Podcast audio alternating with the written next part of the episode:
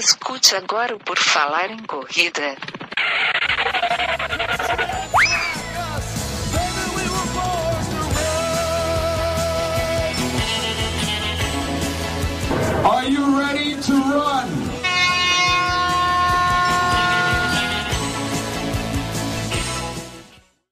Olá pessoal, sejam bem-vindos ao Por Falar em Corrida Podcast. Essa é a nossa edição 212. O meu nome é Enio Augusto e eu tenho aqui comigo Guilherme Preto. Tudo bem, Guilherme? Tudo ótimo, Enio. Já separei aqui minha Coca-Cola e o meu Big Mac para a gente conversar um pouquinho hoje sobre nutrição aí, já que é sobre isso que a gente vai falar. Tá tudo separadinho aqui do lado. Exatamente. Eu, eu separei um hambúrguer e dois ovos e mais dois pedaços de queijo para conversar hoje com a nossa convidada, que é nutricionista esportiva, é a Janaína Goston. Tudo bem, Janaína? Seja bem-vinda. Olá, rapazes. Estou muito satisfeita. Estou vendo que vocês dois estão preparados para um lanche para fazer um Ironman, né? Imagino uma volta na Lagoa da Conceição, umas 10 voltas com esse lanche aí, né? A gente tenta. A parte do treino do Ironman de alimentação supercalórica, essa a gente está fazendo. Falta o resto, o gasto calórico. Essa a gente está meio assim, de vez em quando vai, de vez em quando não vai, né? É, por aí. A gente, a gente consome, mas não gasta tudo isso. Bom, o pessoal que acompanha por falar em corrida sabe que tudo que a gente falar nessa edição aqui vai ter a referência colocada lá no post dessa edição do Por Falar em Corrida, no caso, o Por Falar em Corrida número 212. 112, né? Ele até parece que faz, Já faz foi? seis- Não, estamos no 212. Na edição 212, então acessa lá o porfalarencorrida.com, então tem o post da edição 212, você encontra todas as referências. Também lá no site vai ter as nossas redes sociais do Por Falar em Corrida e o pessoal que utiliza lá no Instagram a hashtag Por Falar em Corrida, a hashtag Eu Escuto PFC, a hashtag Pace Bosta, que é a hashtag que já viralizou o mundo inteiro, até os russos estão usando a hashtag Pace Bosta. Tem o seu nome falado aqui, como fizeram o Diego Inácio da Silva, a El, El Maluca, é, o Marcel, Marcel tem uns nomes aqui que vou dizer, não, esse perfil aqui tá meio complicado. Marcelo Neri 70, Fábio Zanata, Roges 2910, William Underline Runner, Ju Paião e o Edu Ranada utilizar essas hashtags. Apresente para os seus amigos o Por Falar em Corrida e ensine para eles a escutar o podcast. Vai lá, pega, rouba o celular deles, manda spam para os grupos de WhatsApp e aproveita e já assina no feed lá o Por Falar em Corrida. Exatamente. Só lembrando que tem o padrim.com.br barra por falar em corrida, é o nosso projeto, e tem a nossa loja. Também lá no site você pode acessar e encomendar os mais diversos itens, desde camiseta, canecas e mais um monte de coisa. Trance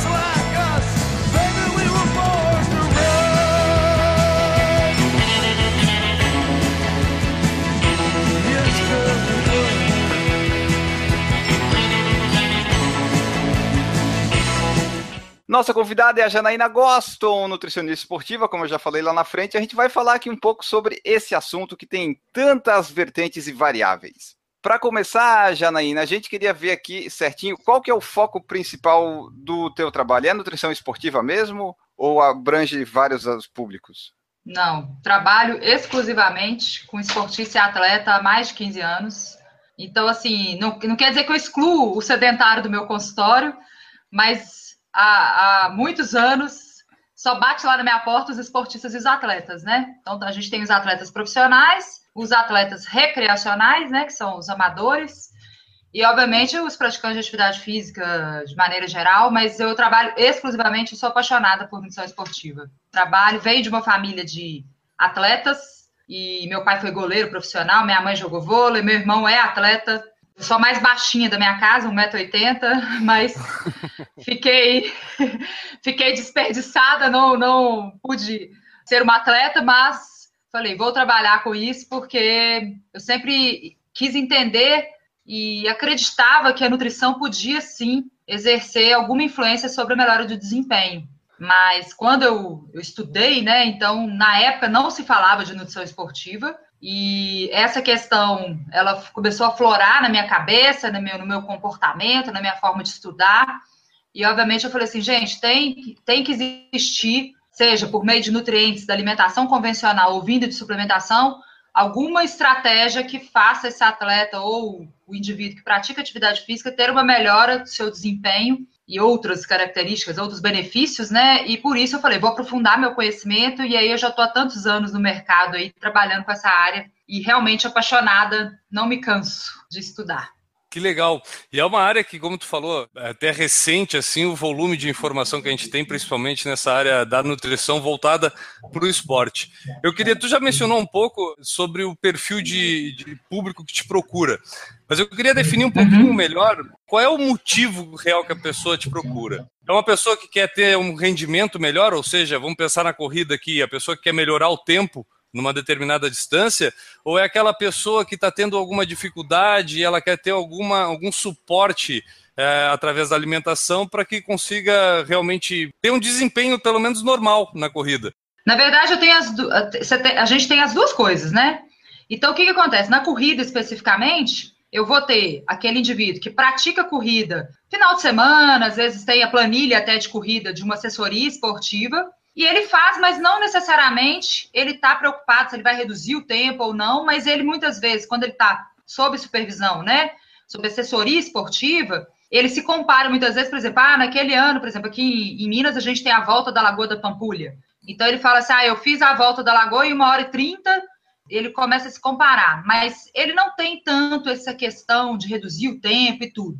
E tem, realmente, aqueles indivíduos que fazem, é, por exemplo, uma prova igual. Tem vários clientes que eu estou orientando agora para fazer a maratona de Chicago, que vai ser em outubro. Esse indivíduo, geralmente, para ele investir numa viagem, numa prova fora, um evento fora, ele está preocupado em fazer a prova visando o desempenho. Uhum. Agora, é lógico, Guilherme, que são poucos os indivíduos que me procuram para falar assim, tirando o atleta profissional, tá? Que é o indivíduo que vive do esporte para sobreviver que uhum. chega e fala assim, Janaína, eu quero ter a nutrição para melhorar desempenho. E aí eu acho que vale a pena a gente esclarecer que a nutrição esportiva ela é uma área que você aplica princípios da nutrição ou estratégias nutricionais para você melhorar desempenho. Isso é a premissa básica da nutrição esportiva. E muitas pessoas, elas buscam, às vezes, o nutricionista do esporte para quê? Para reduzir gordura corporal, para aumentar a massa magra. Ela vem com um apelo estético mas você concorda que quando a gente melhora o desempenho, seja desse praticante, igual você falou, que faz, mas não tem tanto esse vínculo, ah, eu quero reduzir meu tempo. Uhum. Porque a partir do momento que ele tem uma planilha, uma periodização de treinamento, consequentemente, ele melhora o desempenho e, e obviamente, isso vai refletir o quê? Na estética dele. Então, por isso que uma coisa não pode se dissociar de outra. Mas eu gosto muito de trabalhar com a nutrição como uma estratégia para o atleta, seja para o esportista, ele pensar que ele pode usar a alimentação dele para melhorar também o desempenho. Não tem que ter só a nutrição para melhorar o desempenho, tem outros aspectos também que influenciam nisso. Perfeito. Mas não é o caso de, por exemplo, na nutrição esportiva, de ter o, emagrecimento por si só. Teria que ter uma justificativa dentro do contexto esportivo da pessoa para que realmente ela tivesse um motivo para emagrecer. Geralmente vai ter motivo, né? Mas na nutrição esportiva estaria inserido dentro do contexto do esporte, é isso mais ou menos.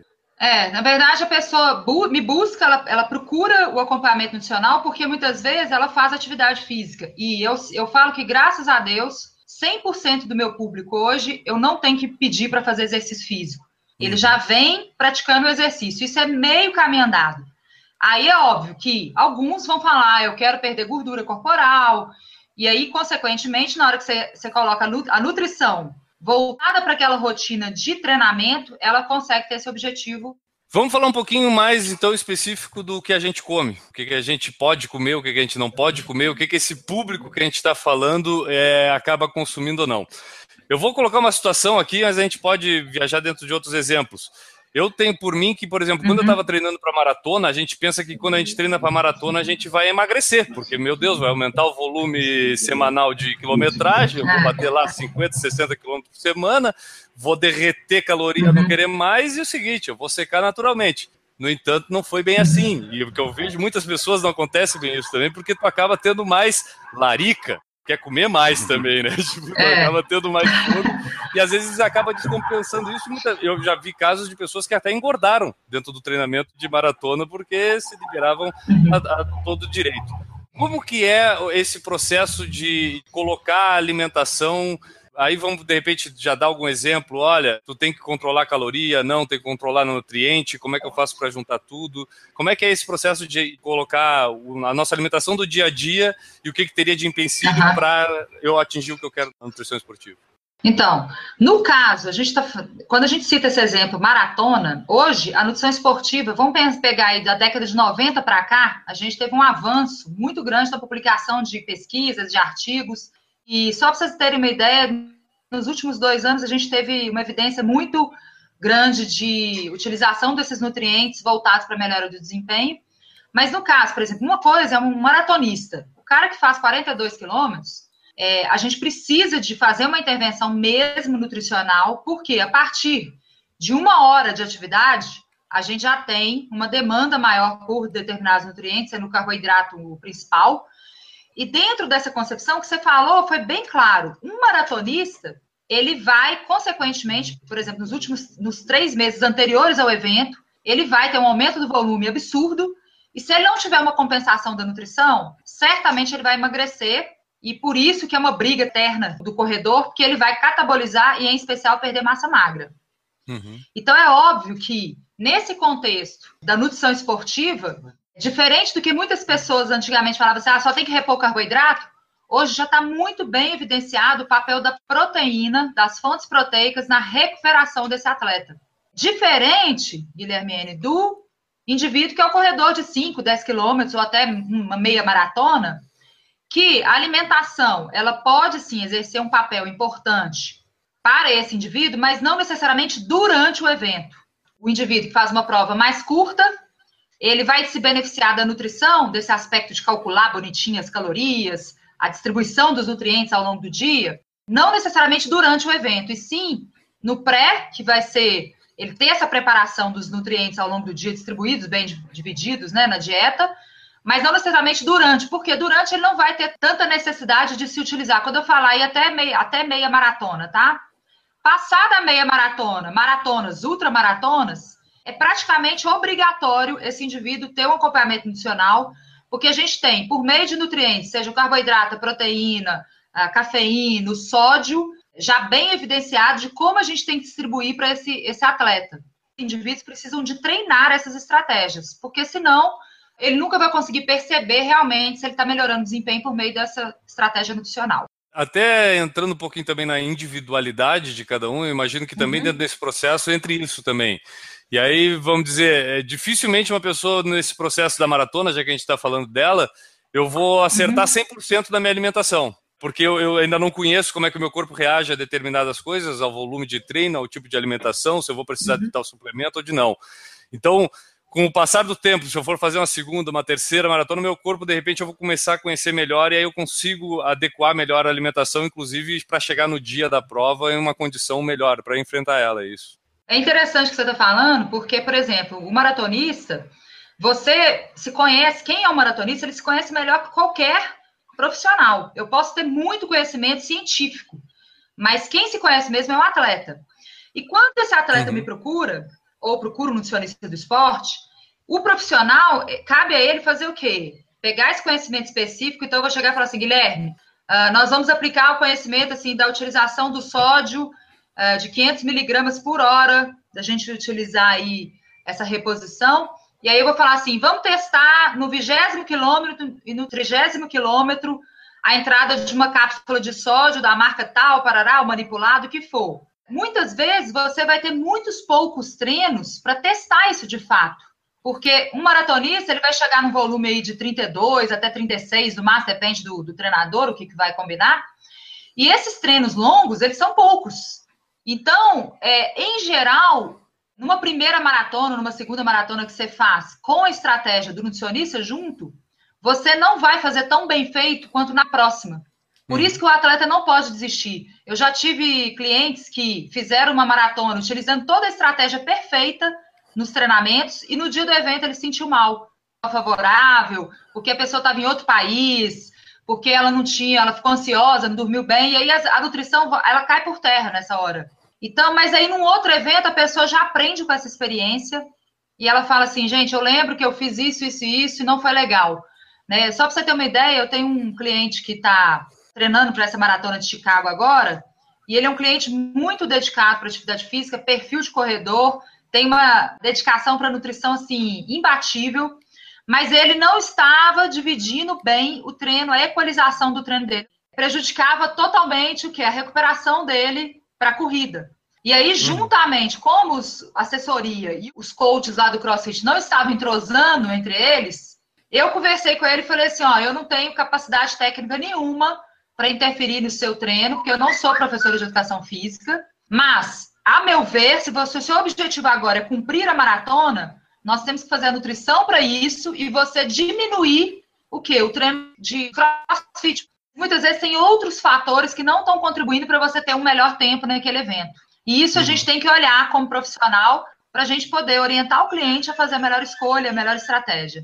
Porque envolve, envolve várias fases, né? Tipo, a gente está falando aqui de uma forma global, mas tem o preparação durante é, o período de treinamento, tem a preparação para durante os treinos, né? Como tu falou, daqui a pouco num treino de longão, como é que tu vai te alimentar, e tem a preparação da estratégia para o dia da No prova. dia.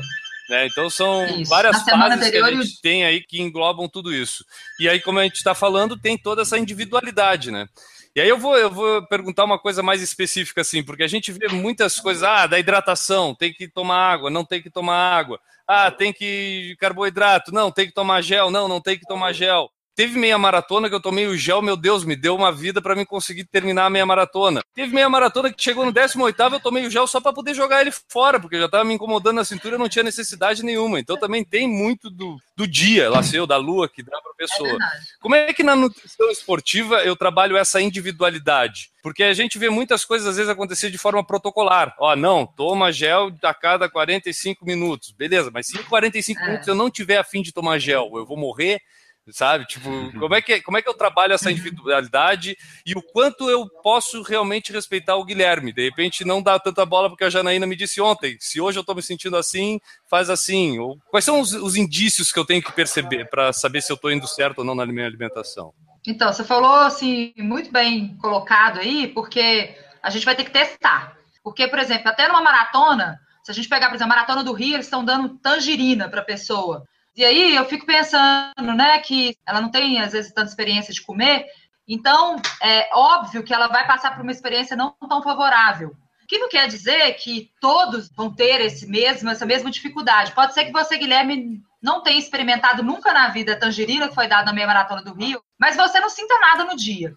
Então, assim, hoje, o que é evidenciado? Que eventos, por exemplo, no caso da corrida, se você tiver acima de uma hora e meia de corrida mantida numa intensidade em torno ali de 65, 75% do VO2, que é uma intensidade não tão alta, mas também não é baixinha, você teria sim indicativo de usar, fazer a reposição do carboidrato.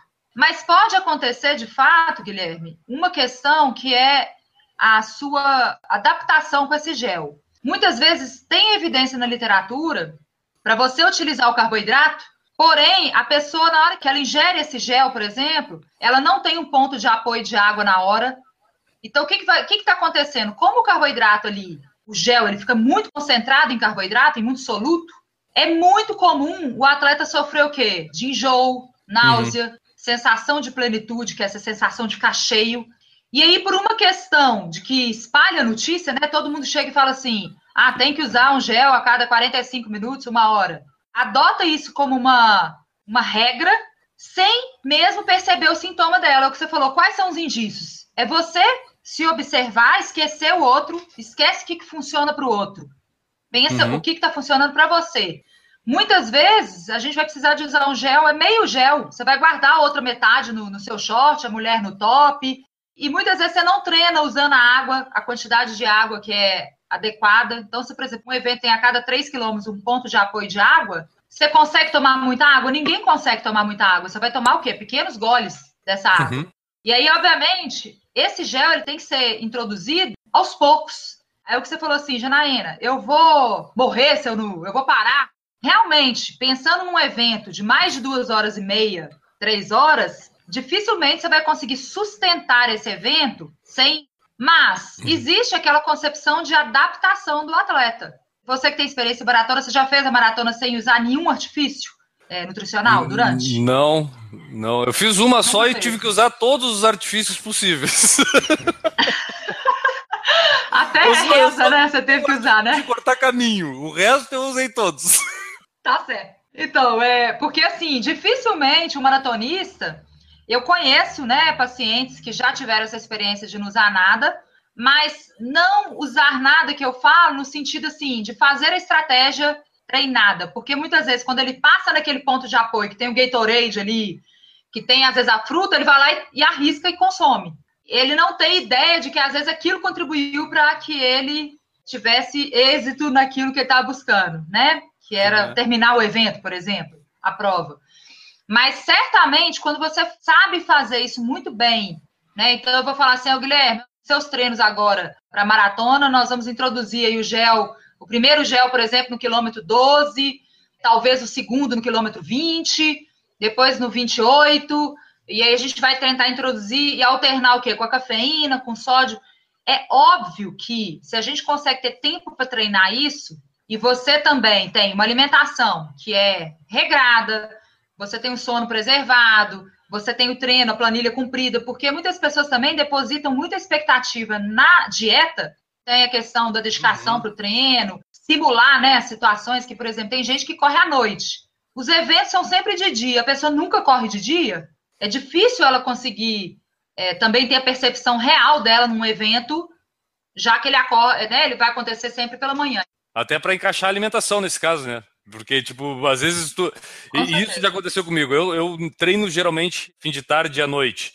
E de manhã, para mim, eu, eu, eu não consigo, é meio psicológico, eu não consigo sair de casa sem tomar uma xícara de café com leite. Só que em dia Uhum. de corrida eu já abandonei isso, porque toda vez eu fazia isso e o leite pesava que era uma desgraça durante a corrida. Então, tipo, hoje em dia, em dia de corrida, é o único dia de manhã que eu faço questão de não tomar xícara de café com leite, porque eu já sei que vai me estragar a corrida, provavelmente, né? Então tem muito a ver- casado com os horários. Manhã eu era acostumado e depois é, fui me dar conta que não precisava, né? Agora, uma coisa que eu É. aprendi que eu tinha muito, principalmente com volume de treino muito alto, que dava aquela sensação de acidez alta, assim, sabe? Tipo, dava uma coisa.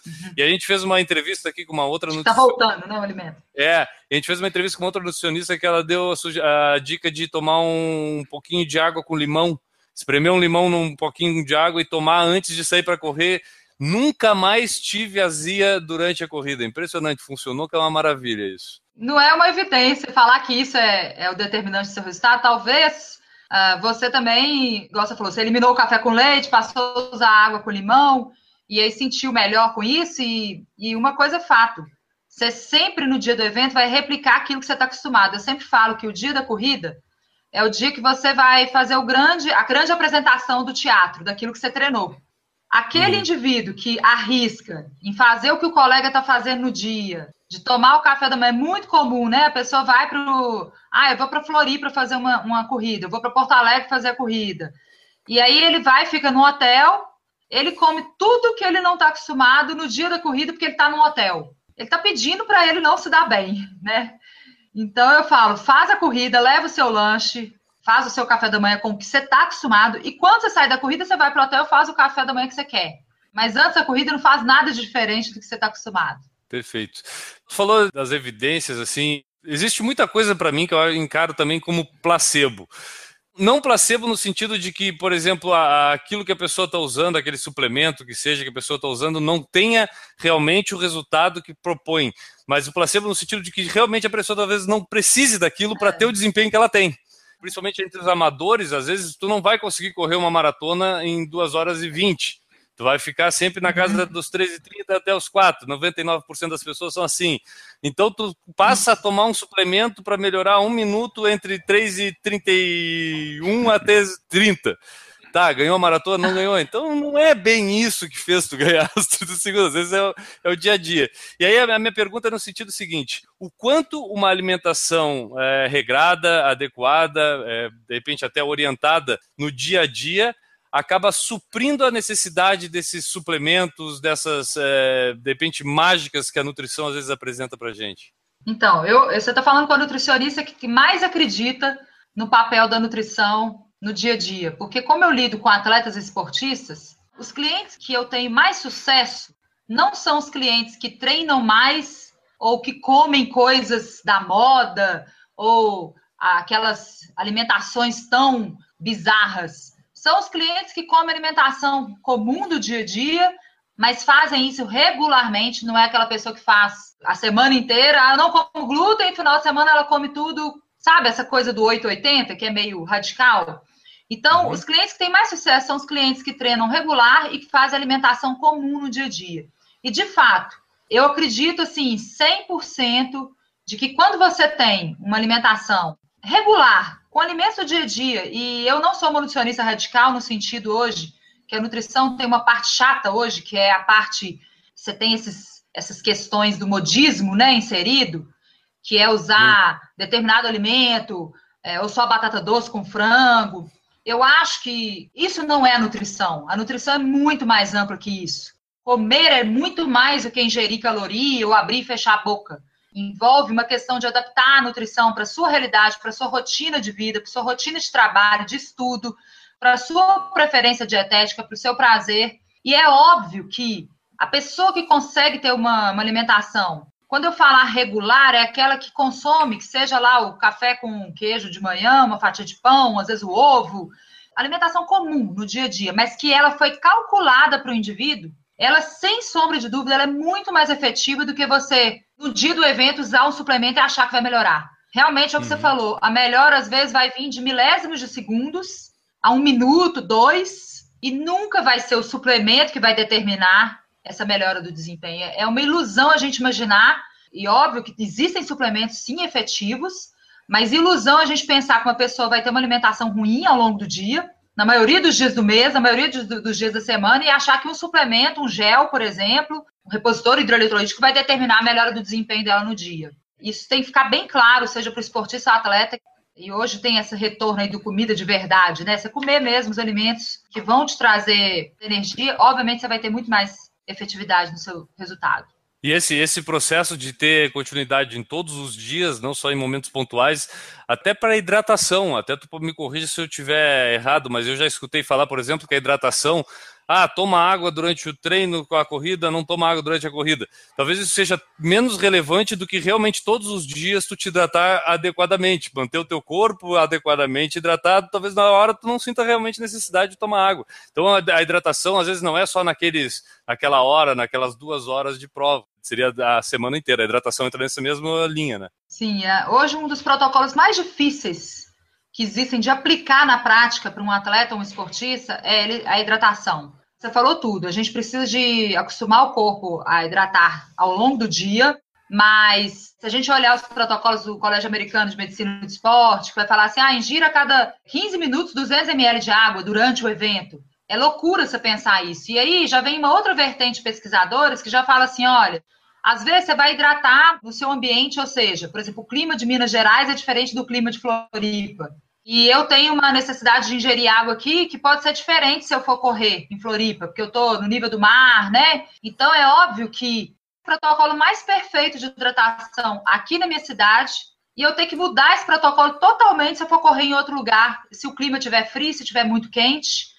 E aí, realmente, a gente tem que estudar até isso. Quando você vai fazer uma prova fora, por isso que hoje, delegações, por exemplo, é muito comum os atletas irem para o lugar que vai fazer é, a competição um mês antes e tudo, corredores mortais, a gente vai conforme a música. E aí, obviamente, que esse contexto da hidratação ele vai ser individualizado, mas eu concordo com você que não adianta hoje nem só hidratação, nem só alimentação. Tem pessoas que se prendem muito àquela coisa assim, lanche pré-treino e lanche pós-treino. E ela esquece que é o dia todo de alimentação certa, né? Eu muitas uhum. vezes posso comer um pré-treino perfeito, um pós-treino perfeito e o resto do dia eu tô comendo lá pão de queijo. E aí a nutrição esportiva avançou muito nisso. A gente tem que olhar a sua alimentação o dia todo. Porque tem nutrientes que eu estoco, tem nutrientes que eu não estoco, que eu estou usando a todo momento, e por isso que a gente tem que fracionar muito bem esses alimentos ao longo do dia. Sabes que eu resolvi esse problema da hidratação simplesmente não tomando água durante o treino. Aí eu estou adaptado a qualquer ambiente. Isso é verdade. Você criou adaptação e conseguiu. Você criou a aclimatação, que a gente fala. É, foi um pouco por causa da preguiça de não querer levar água, daí deu certo. Aí deu certo e daí foi. Eu sou dessa linha que tu falou da comida de evitar os processados industrializados e tal, né? Como é que os corredores eles podem, sei lá, ter uma vantagem disso utilizando isso na corrida? Porque assim, a pessoa diz: "Ah, eu tenho que fazer um carb load antes do treino", mas não precisa ser uma pizza, pode ser, sei lá, uma batata doce, alguma coisa assim, sabe? O que, que eu posso usar de alimento natural, de verdade, e em substituição a esses processados industrializados? Você falou a verdade, né? Por exemplo, as batatas não precisa ser só batata doce. É, foi um exemplo só a gente vai para. falar de todas as batatas. Mas é porque é o natural, né? Então, se a gente fosse pensar aí, hoje eu tenho clientes que estão fazendo pão caseiro, porque não querem comprar o pão industrializado. Você tentar ter, trazer um pouco dessa comida de verdade para a sua realidade. Você, por exemplo, opta em comer, às vezes, o macarrão, a batata, tem pessoas que vão optar pela tapioca, né? As frutas, eu acho que são fontes, por exemplo, para quem corre, fonte de carboidrato mais natural e fresca possível que a gente possa falar é fruta. Então é óbvio que dentro dessa concepção da linha dos menos processados, fontes naturais de carboidrato, mandioca, de baroa, de batata doce, qual seja ela, e a combinação correta, porque muitas vezes a pessoa só pensa na, na batata pura. E aí fica assim, a batata doce tem menor índice glicêmico. Mas se ela consumir 200 ou 300 gramas de batata doce, dessa quantidade de carboidrato no sangue, então é óbvio que aqui a gente não tem como mensurar a quantidade para cada um. Não tenha dúvida que você optar em comer os alimentos mais naturais possíveis, sinceramente influenciar na sua corrida, mas na sua saúde, isso não tem dúvida.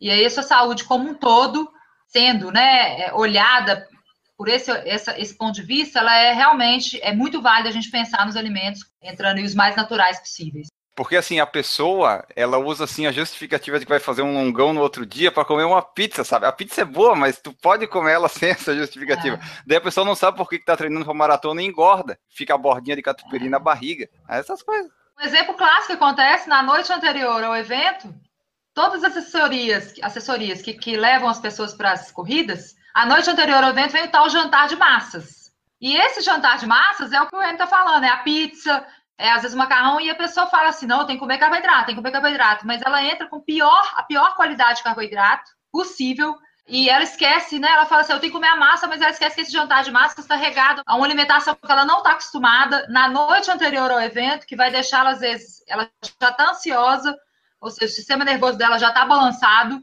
e ela ainda vai comer uma refeição que ela não está acostumada. Aí depois aí tu vai lá pra prova, é aquela fila no banheiro químico antes da prova, com o pessoal sem aguentar lá, porque ah, teve jantar de massa de antes, era massa com o quê? Massa com atum. Aí deu todo esse problema, foi todo mundo parar lá no banheiro químico antes da prova, e dá todo aquele problema que a gente vê no banheiro químico lá. hein? Janaína, dentro desses é, alimentos que a gente vê hoje, e, e falar de alimentação cada dia tem sido mais fácil de a gente encontrar informação e das mais diversas, né? Tem vertentes de nutrição para tudo que é lado. Porém, imagino que dentro da nutrição esportiva deva ter também lá o inimigo número um.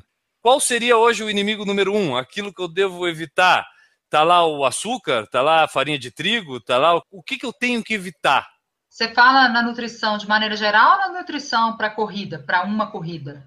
Na nutrição voltada mais para o esporte, assim, não, tipo um atleta ingerir isso é pior do que, ah, se for no dia a dia tudo bem um pouquinho, mas para o atleta isso aqui, principalmente no período de treino lá para uma prova alvo, cara, não evita isso que isso vai te dar problema. Eu acho que a ingestão de gordura, fonte de gordura, seja ela boa ou ruim, uma fonte Uhum. de gordura em grande quantidade. E aí a pessoa está indo para uma gordura, por exemplo, lá do crossfit lá, gordura saturada. Não vou nem falar de gordura saturada, vou falar rico em gordura, mas gordura de origem animal, e o outro gordura vegetal. Porque quando a gente começa a fazer atividade, o fluxo sanguíneo vai ser desviado para quê? Para membros, braço, perna. Então é óbvio que se você tiver comido um pouquinho além da conta, esse alimento fica parado no sistema digestivo. E fibras, então, para eu não falar que eu estou falando, né? A nutricionista veio aqui e falou só de, de gordura, a quantidade aumentada de fibra também não seria bem-vinda antes de uma atividade física. Por exemplo, eu chegar e comer um sanduíche que tenha lá cenoura ralada, alface. Uh, por quê? Porque essa quantidade de fibra a mais, ela pode estimular o seu sistema digestivo a funcionar. E por isso que vocês falaram tanto que os banheiros químicos em eventos de corrida são os mais visitados dentre as modalidades esportivas. Porque a pessoa, o cérebro, ele, no sistema nervoso está ligado diretamente com o intestino. A gente falaria que o intestino é o nosso segundo cérebro. Uhum. E aí, obviamente, se você ingerir muita gordura e muita fibra, você vai ter problemas durante o evento, com certeza. Viu, Guilherme? Eu faço isso, eu não como nada. Eu resolvi a minha vida. Eu vou em jejum e pronto. Oi, É, você não come nada e não bebe nada. Não, antes Não. de correr, não, só depois. Aí depois eu vou. Dependendo do resultado da prova, né? Que se o resultado for ruim, Ah, daí eu tá. não vou, porque aí não tem recompensa. Vamos para as perguntas aqui, ó. O Thiago Souza perguntou o seguinte, Janaína. Pergunte para ela sobre glutamina, quantidade de cada para corredores, reais benefícios ou não. Essa tal de glutamina precisa ou é frescura de corredor? O que, que é a glutamina? Deve ser pro glúteo. Pouco provável de ter eficácia. Ah, isso, ó. Não Isso precisa tá de glutamina. A glutamina, ela tem, eh, de fato, uma evidência, uma relação com a proteção do sistema imune do atleta. Mas hoje, mais do que a glutamina, utilizar a glutamina para esse fim imune desse atleta, é introduzir os probióticos, que são os micro-organismos vivos, para proteção, né, criando uma barreira intestinal mais forte, que a gente falaria, associada à glutamina, mas não a glutamina por si só. Então, eu falaria para o Thiago não investir a grana dele em glutamina por si só. Ele talvez pagar uma assessoria esportiva para ele treinar com mais individualidade, princípio mais de treinamento mesmo. Leandro de Oliveira perguntou assim, ó. Qual a importância, ele vai falar umas palavras que eu não sei nem o que significam. Qual a importância de alimentos ricos em flavonoides e chalconas para corredores de endurance? Quais são boas fontes e melhor período de consumo? E ainda se matear um tererê ou chimarrão ajuda ou atrapalha? Eu já queria pedir desculpa Então, de antecedência, caso essas palavras sejam alguma coisa que é, Que seja xingamento. Alguma coisa, eu queria pedir desculpa com antecedência. Tá, Janine? Não, não é não. Ele está pensando nos antioxidantes. Nada mais são do que Ah, né, tá. os flavonoides, os antioxidantes. Então, hoje, para a corrida, a gente não tem uma evidência de qual é a dose que você ingere de alimentos. Quais são os alimentos que são ricos em antioxidantes, principalmente? Vegetais e frutas, que são os ricos em vitaminas, minerais e antioxidantes, principalmente a casca das frutas, né? Aquilo que tem cor. O que é mais bonito na nossa alimentação são as cores de vegetais e frutas. Os antioxidantes, eles têm um papel importante porque quando a gente faz atividade física, a gente produz radicais livres, que hoje, né, contribuem para o envelhecimento celular. Mas é óbvio que, assim, os antioxidantes, eles têm que fazer parte de uma rotina regular. Não tem uma evidência clara de que se a gente utilizar antioxidante vindo de suplemento ou vindo da alimentação numa dosagem alta, isso de fato vai fazer bem. Por quê? O nosso corpo, ele cria mecanismos de adaptação. A partir do momento quando você começa a correr e fazer uma atividade extenuante, o nosso próprio corpo cria um mecanismo. E se você, às vezes, usar mais, a mais do que você precisaria, você pode criar um efeito ao contrário. Então, eu vou falar que o chimarrão dele pode ser uma estratégia para melhorar o estado de alerta, porque vai manter ele um pouco mais ligado. E, obviamente, que eu acho que a alimentação rica em frutas, vegetais, né, o próprio chimarrão, isso aí pode sim favorecer nessa capacidade de antioxidante de maneira mais natural do que artificial vinda de suplementação. Esses Oi. radicais livres é mais ou menos aquela coisa assim que a gente vê aquele amigo nosso corredor, tá com a carinha que parece uma uva passa, assim, uma mexinha seca.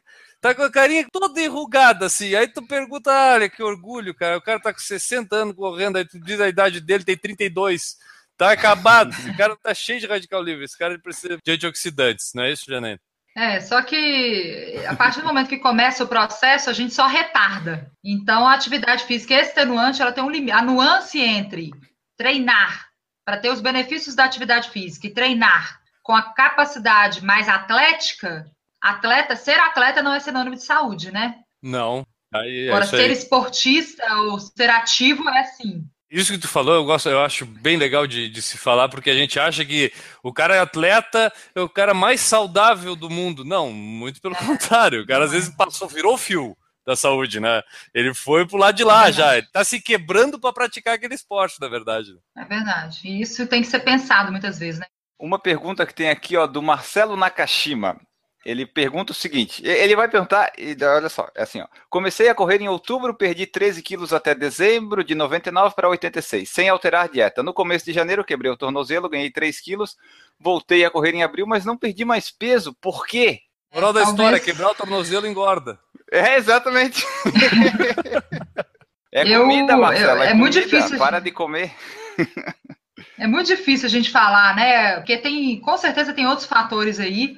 Ele, no primeiro momento, o corpo dele realmente sentiu uma mudança, né, de estímulo, mas depois que ele quebrou o pé, obviamente, eu, pode falar para ele, se ele continuar a correr e mexer um pouquinho nessa alimentação, ele vai sim ter a perda, continuar tendo a perda. Tem alguma coisa aí que não está contribuindo para isso, mas tem que ver se ele está treinando o mesmo volume de antes, se naquele momento que ele começou a fazer a, a corrida lá em outubro, às vezes ele não fez, mudou na dieta, mas inconscientemente ele já começou a incorporar alimentos mais saudáveis. Aqui em Florianópolis, que a gente tem muito contato com Ironman, né? O pessoal do Isso. triatlon aqui é muito forte, por causa da prova do Ironman ser realizada aqui em Florianópolis.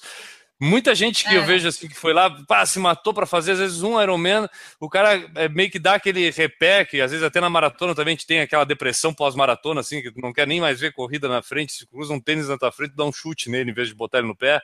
O pessoal do Ironman geralmente costuma acontecer muito isso. Eu tenho vários amigos que fizeram Ironman, aí depois, tipo, tu dá um abraço nele antes do Ironman, o cara tá seco. Duas semanas depois do Ironman, tu já dá um abraço no fofinho. O cara já tá com as costas mais largas, já tá com os bracinhos mais fofinhos, dá uma largada, não é assim, Enio? Ah, tem bastante caso assim. Eu tenho clientes reais com esse perfil que vocês estão falando. Inclusive, eu estava conversando com ele nos bastidores e eu falando para ele que eu tenho vários clientes que fazem o Ironman em Floripa e eu tenho um específico que é uma pessoa fantástica, mas ele tem essa dificuldade tremenda. Ele vai, chega no evento magrinho, a gente encontra com ele, eu já estou lá puxando a orelha dele porque ele ganhou peso, descuidou. E tem aquele perfil do atleta que consegue se manter bem o ano todo, porque ele já está pensando no Ironman, termina um Iron já pensando no outro. Janaína, já teve algum cliente assim que tu já ficou com raiva do cara e disse assim, meu Deus, esse cara não sabe o que ele tá fazendo, não é para comer leite condensado a uma hora da manhã antes de dormir, desgraçado. Já teve algum, algum cliente assim que te deu raiva de o cara não saber cumprir as coisas, não ter disciplina? O mais difícil não é esse que vai comer leite condensado, porque todo processo de mudança alimentar, ele tem as recaídas. E às vezes comer o leite condensado é uma delas. O que eu acho pior é a pessoa que chega e fala assim: eu quero ter o resultado, eu quero ter lá 10% de gordura, eu quero diminuir meu tempo da corrida, o que for, mas ela fala: não vou parar de beber, eu não vou é, deixar de comer meu frango com catupiry todos os dias, eu não abro mão do meu, meu contexto social com meus amigos. E aí eu falo, né? A nutrição, ela não é só, você não precisa ficar só regrado, mas é impossível, é uma negociação. Eu falo que negociar com o cliente a dieta é praticamente uma negociação comercial, em que eu vou ter um limite para trabalhar e o meu cliente também vai dar o limite dele. E o negócio bom é um negócio bom para os dois. Então, Claro. eu não tenho, eu simplesmente dou uma ferramenta para esse indivíduo. E aí ele, cabe a ele saber usar, mas realmente ele vai ter que abrir mão de algumas coisas se ele quiser realmente ter o resultado dele atingido. E o nutricionista percebe assim quando o cara tá mentindo? Porque deve ter também aquele cara que é o seguinte, que vai- é que nem o cara que mente pro treinador. Tá lá na planilha pro cara fazer um monte de série, o cara diz, não, eu fiz tudo, fiz porra nenhuma. Entendeu? Aí o cara vai lá no nutricionista, não, tô seguindo a dieta à risca. O nutricionista vê assim, você vê que ah, tu tá seguindo a risca, né? Tem isso, a nutricionista consegue perceber. Tem como mentir com o nutricionista? Não tem, não tem. Isso é igual mentir, não tem como você mentir para contador, mentir para seu treinador, mas o nutricionista, a gente, o cliente que não faz, ele entra em contradição durante a consulta e a gente percebe, né? O cliente que faz, ele já sabe falar o que, que ele tem que comer, o horário, se ele teve dúvida, ele trocou uma coisa pela outra, ele já perguntou. O cliente que nos segue, ele vai se entregar quando ele fala assim, ah, porque eu tive um, um dia que eu fui no aniversário, aí eu comi isso, isso e isso, e ele tenta falar que ele fez a dieta à risca, mas a gente sabe assim, não tem como mentir para o nutricionista. É impossível. É, imagina, ele- tu chega e entra no consultório. Não, eu tô comendo só alface, ah, e borda de catupiry. não, eu não comi pizza. Não, não, tô falando de ti. Olha a borda de catupiry que tu tá aí, comendo só alface, mentiroso. Deve ter isso também lá, né? Com certeza. Janaína, antes da gente se despedir de ti, onde é que o pessoal pode te encontrar aí na internet, Instagram, redes sociais? Onde é que tu estás aí? Porque daí a gente vai colocar no post da edição ali no site também, quando sair o podcast, né? Mas fala aí pro pessoal onde é que tu tá. Meu site, né, janainagoston.com, que as pessoas encontram informações sobre mim e tudo, ainda que eu não tenha, assim, não atualizo ele toda hora, mas ele tá bem completinho lá. Facebook, meu perfil Janaína Goston ou doutora Janaína Goston. Meu Instagram, arroba Jana Nutrição. Também as pessoas que quiserem acessar os podcasts da Rádio CBN, eu tenho programa segunda e sexta, chama Alimentação Saudável, toda segunda e sexta, 10h50. Quem não tem a possibilidade de ver ao vivo, pega os podcasts no site da CBN, da Rádio CBN, que fica lá disponível. Então, esses são os canais que as pessoas me encontram. Maravilha! E agora, para a gente ir embora e se despedir, Janaína, ah, no final de cada podcast a gente sempre deixa um abraço para alguém querido, alguém que a gente gosta, enfim. E daí a gente queria te agradecer pela participação e ver para quem fica o seu abraço aqui nesse finalzinho de podcast. Para aquele teu cliente, assim, para aquela pessoa dedicada, tu vai deixar? Nossa, eu não vou falar dos meus clientes, porque eu tenho vários clientes muito dedicados e todos merecem meu abraço, porque realmente fazer uma prescrição quando você tem amor pelo que faz, eu acho que é tão importante, porque você consegue cativar o seu cliente. Eu tenho o privilégio realmente, com vários clientes meus, de conseguir a adesão e sucesso juntamente com eles. Então, todos merecem meu abraço. Mas eu vou deixar um abraço para o Rodrigo, que foi, que é o fã de vocês, e que foi o grande intermediador desse processo, né? De que eu pude conhecer o Por Falar em Corrida por meio dele. Ele é um ouvinte da CBN, me escuta na CBN, e aí eu acho que ele merece esse abraço hoje, porque realmente ele está lá em Pernambuco, trouxe uma mineira para falar no Por Falar em Corrida em Floripa. Exatamente, que É integração maravilhosa. Viva o Rodrigo Ramos, ele. Viu? A tecnologia faz coisas maravilhosas. Tá aí, legal, Com legal certeza. mesmo. Agradeço, gente. Muito obrigada. Foi Obrigado. muito legal.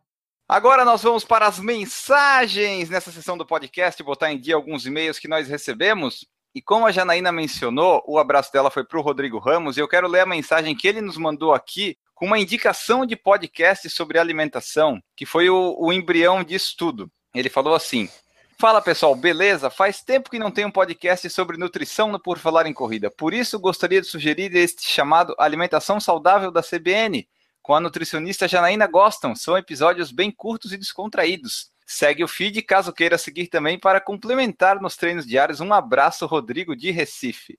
Que maravilha, né? Que audiência qualificada que temos nós do Por Falar em Corrida, com o pessoal sugerindo pautas sensacionais, como foi a desse Por Falar em Corrida número 212.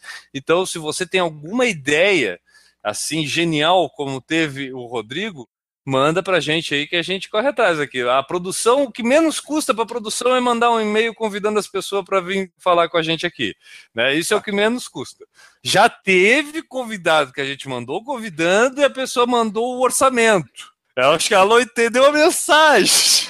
É um convite, não é uma contratação, porra. Uma mensagem. Acho que ela leu outra coisa. Ela deve ter lido enganado, deve responder no outro e-mail. A gente perguntou: Ah, tu não quer aceitar o convite para vir falar com a gente aqui no Por Falar Corrida? Aí vem, recebe um orçamento.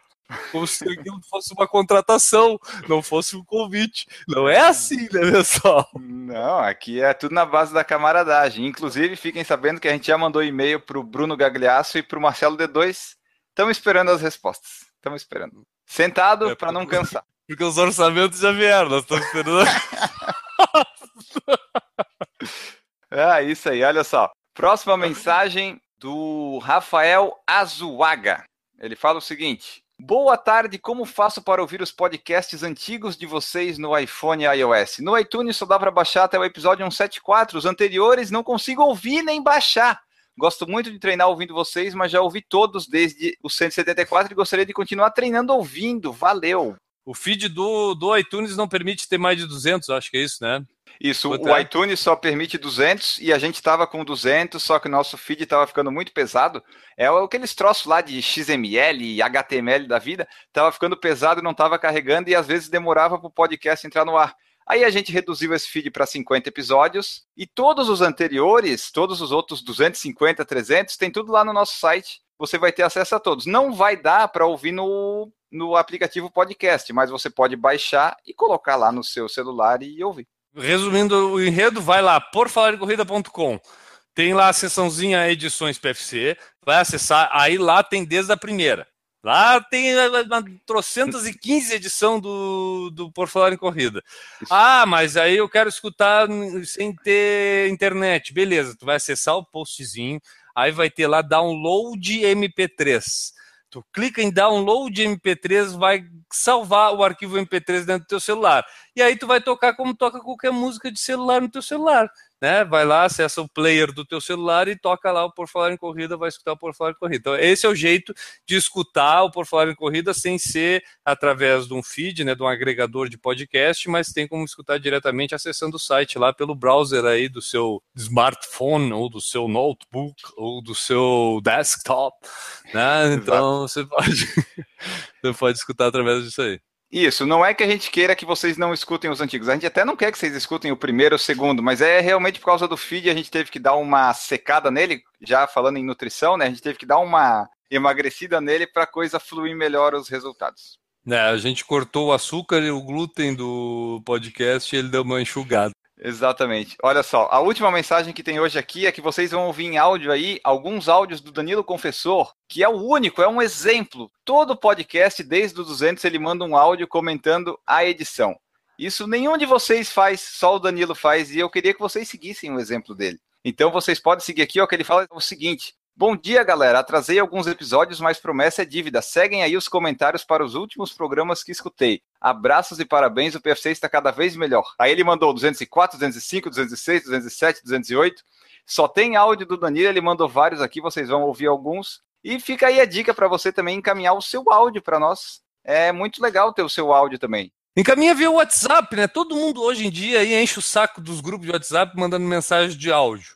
Né? Então, enche o saco do Por Falar de Corrida. Né? Aliás, o saco está lá disponível para você, o serviço de atendimento ao corredor. Você pode encher, mas agora também estamos atendendo via WhatsApp. Você pode ficar com aquele dedinho grudado lá, fala lá, ah, que legal essa edição do Por Falar em Corrida. Que nem fez aí o Danilo Confessor, que vocês vão escutar aí. Faz igualzinho, manda pra gente também, que a gente quer escutar a sua voz. Ah, mas a minha voz é feia. A tua mãe não acha, e teu pai não acha. Então mande pra gente. Nem todo mundo vai achar a sua voz feia. Então mande pra gente, que a gente vai ter o prazer de escutar a sua voz aqui também. A nossa voz é bonita, por acaso? Não. então. Fala galera do Por Falar em Corrida, aqui é o Danilo Confessor de Brasília, mais uma vez gravando depois de acabar de escutar um episódio. Hoje eu escutei o programa do Tatá Maratonista, tô com alguns episódios aqui atrasados. É, gostei muito aí do, da entrevista com ele, o cara movido aí a desafios, né? Uma coisa que eu fiquei pensando enquanto estava escutando esse episódio dele é que, cara, uma hora os caras vão conseguir um desafio maior, o que, que ele vai fazer, né? É, fiquei com essa curiosidade aí durante o programa. Parabéns aí por mais um programa. Vou gravar áudiozinhos curtos porque realmente estou um pouco atrasado. Eu quero escutar o próximo programa aqui. Já já eu mando outro áudio para vocês. Um abraço e continue aí com o podcast. Fala galera do Por Falar em Corrida, aqui é o Danilo Confessor de Brasília, mais uma vez gravando um áudio após escutar um episódio. É, dessa vez eu escutei o episódio 205 lá com a galera das mídias digitais, o Michael e o Marcel, né? Gosto muito do canal da galera lá, mas não é por nada não, mas entre mídias digitais, a mídia que eu mais gosto realmente é podcast. Vocês estão de parabéns aí por mais um programa legal. Tô gravando na rua aqui enquanto caminho, desculpa aí o barulho de fundo. Bom, nesse episódio eu gostei muito, tem umas coisinhas aqui para comentar. Primeiro é que eu escutei um áudiozinho novo na abertura, acho que o Enio tá começando a brincar de colocar inserções aí, legal. Mais uma vez eu vi vocês criticando naquele programa sobre os filmes, né, os 42 filmes. Pô, gostei muito daquele programa. Foi cansativo, imagino, para fazer. De repente vocês podiam ter quebrado em parte 1 e parte 2, primeira meia, segunda meia. Mas o programa foi legal, acho que vale a pena até retornar nesse formato aí, de repente 42 livros, quem sabe. Uma coisa que rolou também no episódio, o pessoal falando sobre retorno, né? Falar sempre com a galera que segue e tal. Eu achei bacana comentar que o PFC, ele sempre dá retorno para os comentários, né? Isso aí é uma coisa que a gente tem que reconhecer. E por último, só falar que esse foi o maior erro de todos os programas, né? Pô, nunca imaginei que ia ter tanto erro num programa com a galera que produz conteúdo. É isso aí. Bom, valeu, um abraço e continue com essa pegada. Um abraço, tchau, tchau. Fala amigos por falar em corrida, aqui é o Danilo Confessor, mais uma vez falando de Brasília, depois de escutar um episódio. Escutei hoje o 206 com a Live Torres, muito legal. Cara, é impressionante. Legal, assim, é, é, é, ruim falar de um acidente, né? Ainda mais que um acidente da forma como foi. Um idiota estúpido aí que tava bêbado dirigindo, que causou tudo isso. Mas é, é impressionante a história de superação da Liv. É isso aí, gente. Parabéns por mais um episódio e até a próxima. Abraço. Então tá, pessoal, essa daí foram as mensagens e áudios do Danilo. Agora nós seguimos em frente para lembrar que tem o padrim.com.br barra por falar em corrida. Você pode ser nosso padrinho ou madrinha pode nos ajudar aqui a manter essa coisa linda no ar, com vídeos no YouTube, podcasts semanais, alguns a mais até durante a semana. Já batemos nossa meta 2 no Padrim, nesse exato momento que estamos gravando. Vamos rumo à meta 3. Uhul! Você pode fazer. Porra, é essa? Exatamente. Eu tô Quem tentando. é esse aí que passou aí fazendo esse uhul aí, Enio? Teve A alguém que acho que vazou algum áudio aí, Enio? Vazou. É a gincana aqui, a gincana aqui do lado. Ah, tá louco. Não Vamos lá, fazer, tu- temos que vedar esse estúdio pra não vazar esses sons estranhos aí, às Tá vezes. complicado. Você pode fazer como fazem a Cintia Aires, Eduardo Massuda, Eric Ito, Família Neri, Fernando Loner, Lorna da Silva, Luiz Fernando de Oliveira, Marcelo de Oliveira, Marcos Cruz, Natan Alcântara, Regis Chachamovic, Renata Mendes, Roberta Pereira, Thiago Souza e Washington Lins. Todos eles nos apoiam aqui, todos eles têm a oportunidade de participar do nosso grupo de WhatsApp. Alguns saíram, alguns entraram, alguns não quiseram, enfim. Mas o grupo está lá, é o grupo mais lindo, unido e participativo das corridas do Brasil. Esse financiamento é coletivo, através do Padrim. Muita gente usa, a gente usa também para você nos ajudar. E agora vamos ao fim deste podcast. Vamos nos despedir. Guilherme Preto, para quem fica o seu abraço nutricional nesse programa. Meu abraço vai pro pessoal da equipe Time, em especial a nossa treinadora Mariana Andrade, que eu tive lá treinando com o pessoal depois de 300 mil anos. Eu fui lá na Beira-Mar esses dias treinar com o pessoal. E um abraço aí pro pessoal da equipe Time, então, que a gente nunca manda aqui. Então, tô renovando aqui os abraços para a equipe Time. Quem não conhece, basta acessar lá é, equipetime.com.br ou também tem no Instagram lá, Equipe Time, acessa lá e conheça bastante dessa assessoria que treina esses dois atletas de elite que são é, alguns outros dois que não é eu e o Enio, mas a gente treina lá também. É, nós fazemos parte da equipe. Digamos que a Mariana tenta, mas a gente não colabora muito. O meu abraço vai ficar para o Rodrigo Ramos, que intermediou todo esse podcast aqui, e para o Thiago Souza, que foi na Nutri hoje e alcançou as metas. Diminuiu em 2 quilos o peso, 3% a gordura, de 19 para 16 quilos de gordura, e a massa magra aumentou 1 quilo. Parabéns, Thiago Souza, meus parabéns, meus parabéns. Nós voltamos na próxima edição. Um grande abraço para todos vocês e tchau. Errou! Vamos lá aqui, Quase já uma chegou. Amazon, nós estamos quase uma Amazon. É. Fazemos qualquer coisa a gente está fazendo aqui. Aqui, qualquer negócio a gente faz, nós somos a Amazon pobre. Né? É a gente. É. Exatamente. O cara da Amazon não é o mais rico do mundo, nós somos os mais pobres. Nós estamos na luta. Errou! A nossa convidada é a Janaína Goston e a gente vai aqui falar sobre nutrição esportiva e tudo que ab- aborda aí esse, esse amplo. As- Não, e a gente vai abordar todos os assuntos aí que envolvem. É, a, é, Calma aí, deixa eu fazer de novo isso aqui. Tá faltando material pro erro e tu tá tentando improvisar aí, é isso? Eu tô, eu tô pensando numa palavra e tô falando outra. Vamos começar de novo isso aqui. Errou! Não, agora é a leitura de mensagem na surpresa. Ah, eu, eu gosto de comentar mensagens assim, fantasmas que aparecem do nada. Eu acho que o Enio até inventa algumas. O Enio tá ali, ele, ele passa a semana pensando: o que, que eu vou escrever de mensagem para Tu- fingir que alguém mandou para nós mensagem lá? Errou! Por falar em corrida, vamos dizer assim, é algo dono de si mesmo. Né? Tipo, não tem quem é o por falar em corrida, não sabemos, não temos. Não Quem é que existe, manda né? naquilo? Não sabemos. Se alguém tiver que processar por falar em corrida, vai processar quem? Vai processar aquele bonequinho do logotipo. Processa Exato. aquele bonequinho ao dono. Aquele bonequinho ao dono. Aliás, nós vamos fazer uma campanha para dar um nome pro dono do Por Falar em Corrida, aquele bonequinho. Ah, pois é. Podemos lá, né? Quem quiser aí. Tá, não inventa, não inventa que vai ter gente que vai querer ganhar prêmio pra isso. Não, deixa pra lá. Para aí, vem cá, gordo do gongo.